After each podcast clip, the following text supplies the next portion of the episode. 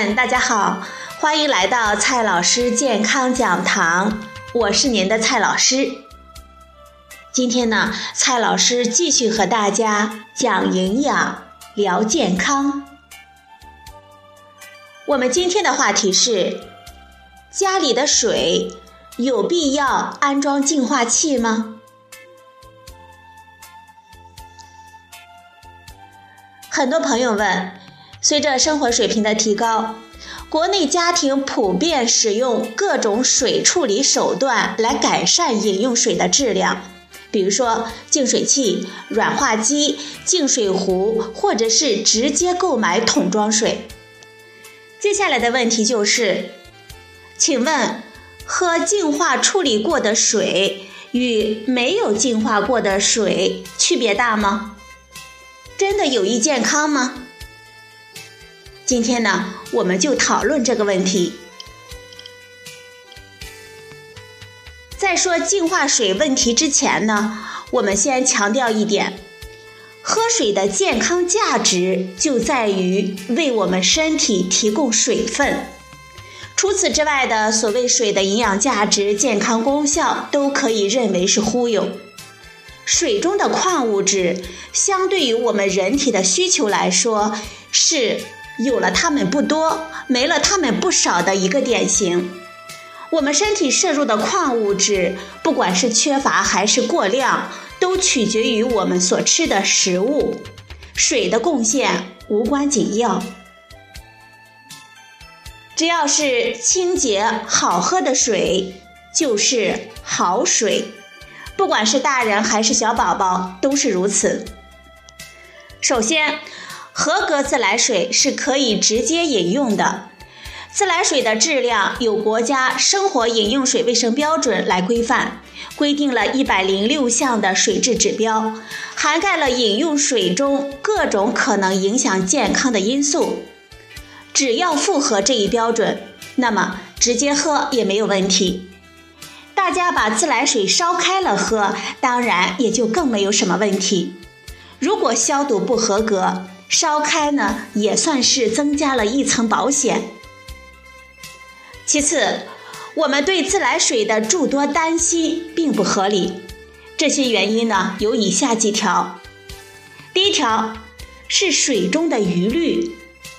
自来水中的余氯主要是以次氯酸和次氯酸根的形式来存在的，它们都不稳定，在光照、加热等条件下，会进一步的转化分解成其他的安全性高的物质。大量摄入余氯及其转化的分解产物，自然是有害的。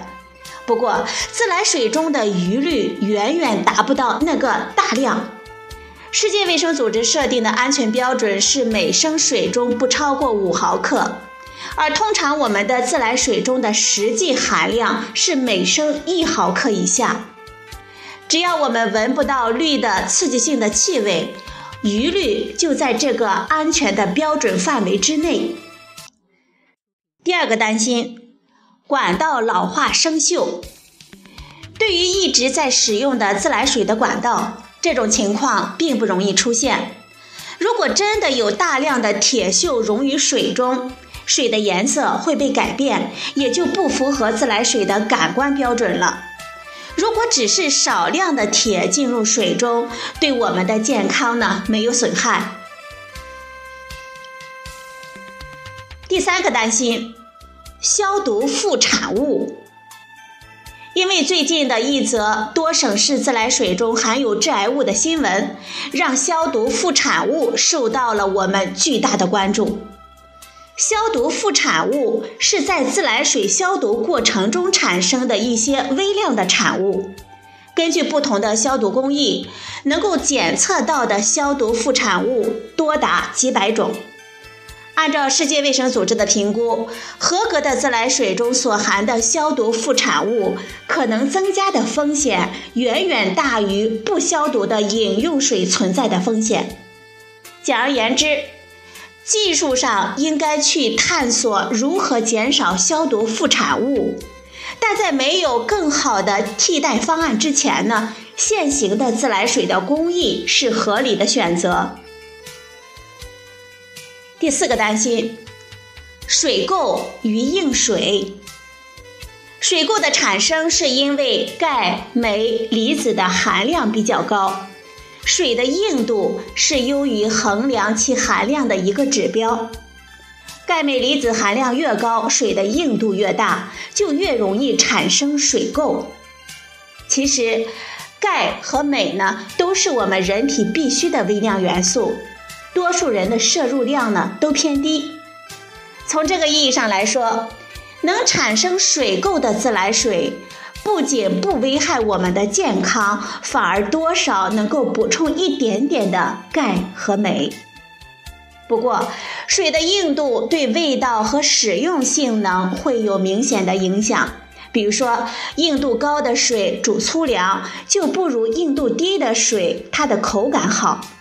硬度高的水一烧开呢，就会出现大量的白色沉淀，也非常的影响我们的食欲。同样的，泡茶用硬度高的水泡出来，味道和口感都会差上许多。接下来的问题就是，我们有没有必要买净化水或者是净水器呢？自来水的国家标准。是保障我们公众安全的基本标准。简而言之，就是公共起来水系统可以保障我们公众的基本健康，类似于经济发展目标的解决温饱。不过，随着我们生活水平的提高，我们还是会去追求更高品质的水，类似于追求小康，甚至是富足。净水器就是为了让合格的饮用水变得更好。这个更好呢，是指除去水中水分子之外的杂质，让水更纯净。如果经济条件许可的话，这也无可厚非。市场上的净水器的种类和品牌繁多，价格相差比较大，让我们眼花缭乱。不同的净化原理和设计，去除杂质的效率也各不相同。按照厂家的说明，规范的操作使用，这些滤水器都不会带来健康的隐患。但是蔡老师呢，还是要嘱咐大家一句：如果不按照要求来维护，尤其是定期更换滤芯。那么也可能会导致细菌的累积，反倒是更不安全。好了，朋友们，今天呢，蔡老师给大家讲的是家里的水有必要安装净化器吗？今天的节目呢就到这里，谢谢您的收听，我们明天再会。